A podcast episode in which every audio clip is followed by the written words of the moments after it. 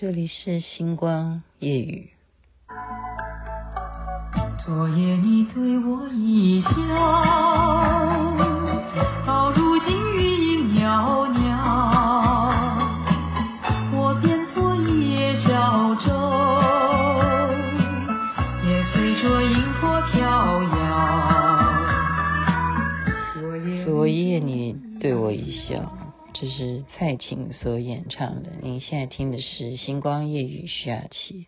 为什么要昨夜你对我一笑呢？因为今天讲的主题跟笑有关系啊。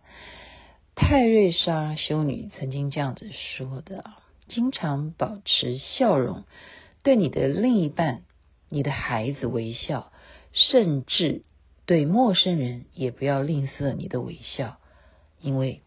小小的微笑就能够大大的增进人与人之间的感情啊！这是泰瑞莎修女所曾经说过的。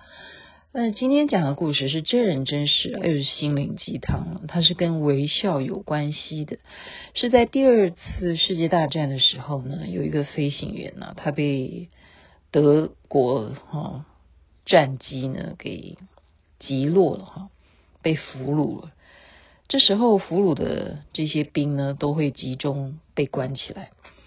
然后他被丢到监狱里头的时候呢，看管他的警卫看起来是凶神恶煞，是很凶恶的。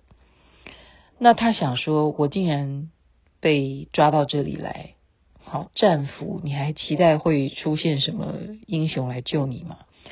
他想说，现在把我丢进来就已经这么凶了，可能明天就会被这些人抓出去。怎么样呢？就是枪毙。哈，他真的是非常的不安，然后就自己摸一摸自己的口袋呢，忽然想到说啊，我身上有香烟哈，诶，香烟这件事情好像还真的是对某些人来讲是灵魂中不可缺少的物品哈。我们真的是不太能够明白为什么有些人就是不能够戒烟，可是我也。嗯，在这种时候，我必须要肯定它存在的价值，因为这个烟是有意义的。在人最慌张的时候，他会想到抽烟嘛，他想到说，哎，我身上就自己搜一搜啊，找到了，找到了，竟然有一根烟。可是烟要什么？要有火柴能够点呢？他就再找到了，想说啊，刚刚被关进来的时候呢。身上的东西都被没收了，可能那时候的火柴也被收走，所以他只能够怎么办？四处望望，只有看着这个监狱的一个警卫站在那里，他就试图看看，想说我明天就没命了哈！我虽然被关在这里，他刚刚对我那么凶，是不是可能我可以？做一个身为人最后一点点的要求呢，他要的也不多，他就问他说：“可不可以跟你借个火柴？哈，你有没有打火机？呃，不，打火机不是吧？他说你有没有火柴？”结果那个人呢，就朝他走过来了。哈，走过来了之后呢，真的就是给他一个火柴耶，在他跟他四目相交的时候啊。把他要火柴递给他的时候，这个罪犯啊，就俘虏啊，这个男主角呢，在那一瞬间，他就对这个警卫就露出了一个笑容。好，没想到就是这样子的笑容，这个警卫刚刚还凶神恶煞的，警卫看到他的笑，警卫的这个嘴唇呢，也就没有像刚刚那么紧绷，好，他的嘴角也就开始上扬，好，也就代表同样的回报，他是一种微笑，而且把这个火柴帮他给点燃了这根烟。之后呢，他就拿了这个烟呢，其实他是在发抖的，因为他都不知道该怎么抽烟了哦，因为没想到说，竟然在这样子的场合。哦敌方竟然会递给他火柴，让他可以抽烟。这时候反而是警卫反问他了，就问他说：“你有没有小孩？”然后他说：“我有啊，我有小孩啊。”好，他就赶快说：“啊，我找给你看。”啊，他就有一个随身的皮夹，他就给他看说他家人啊，哈，有哪些人啊？那个皮夹里头有他全家福的照片啊，他的小孩是长什么样子？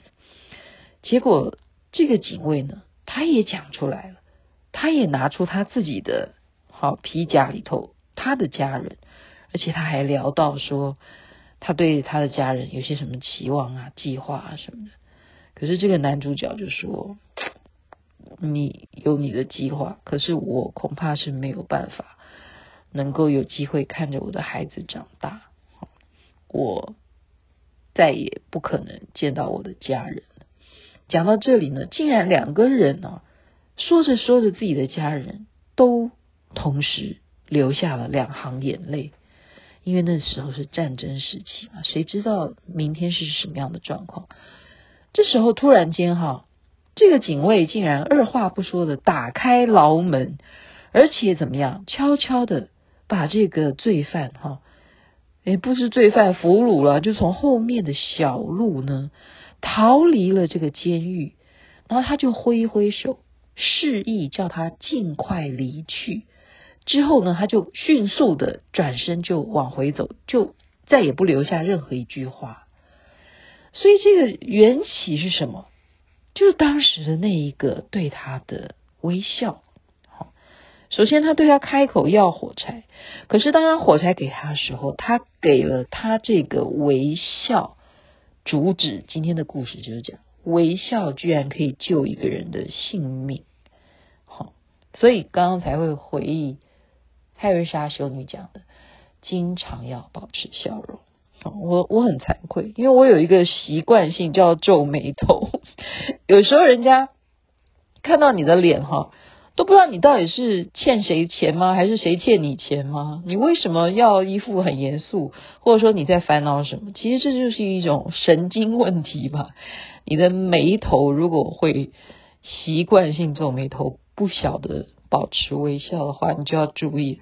今天跟你分享的这个故事，不管它是不是真实的哈，总是心灵鸡汤写下来的，微笑的重要。而且你有没有觉得，你特别是看到。当然啦，你看到爱人，你一定是微笑。还有一个人是你一定会微笑，你会看到小婴儿、小 baby，你特别会跟着那个 baby 就露出微笑。为什么？也许就是因为我们在他们身上看见了不设防的那个灵魂，所以我们人其实是非常保护自己的。而我们看到婴儿的时候，我们知道他们就是纯真无邪的，他们笑，我们也会笑，这就更引起我们内心深处的共鸣。原来我们内心的那种渴望，就是回到最原始的那一份初心。今天就跟您讲微笑的可贵啊，保持微笑。哦，不要怕会有鱼尾纹，保持微笑可以促进人与人之间的感情。OK，时间晚了，该睡觉了，这边晚安，那边早安。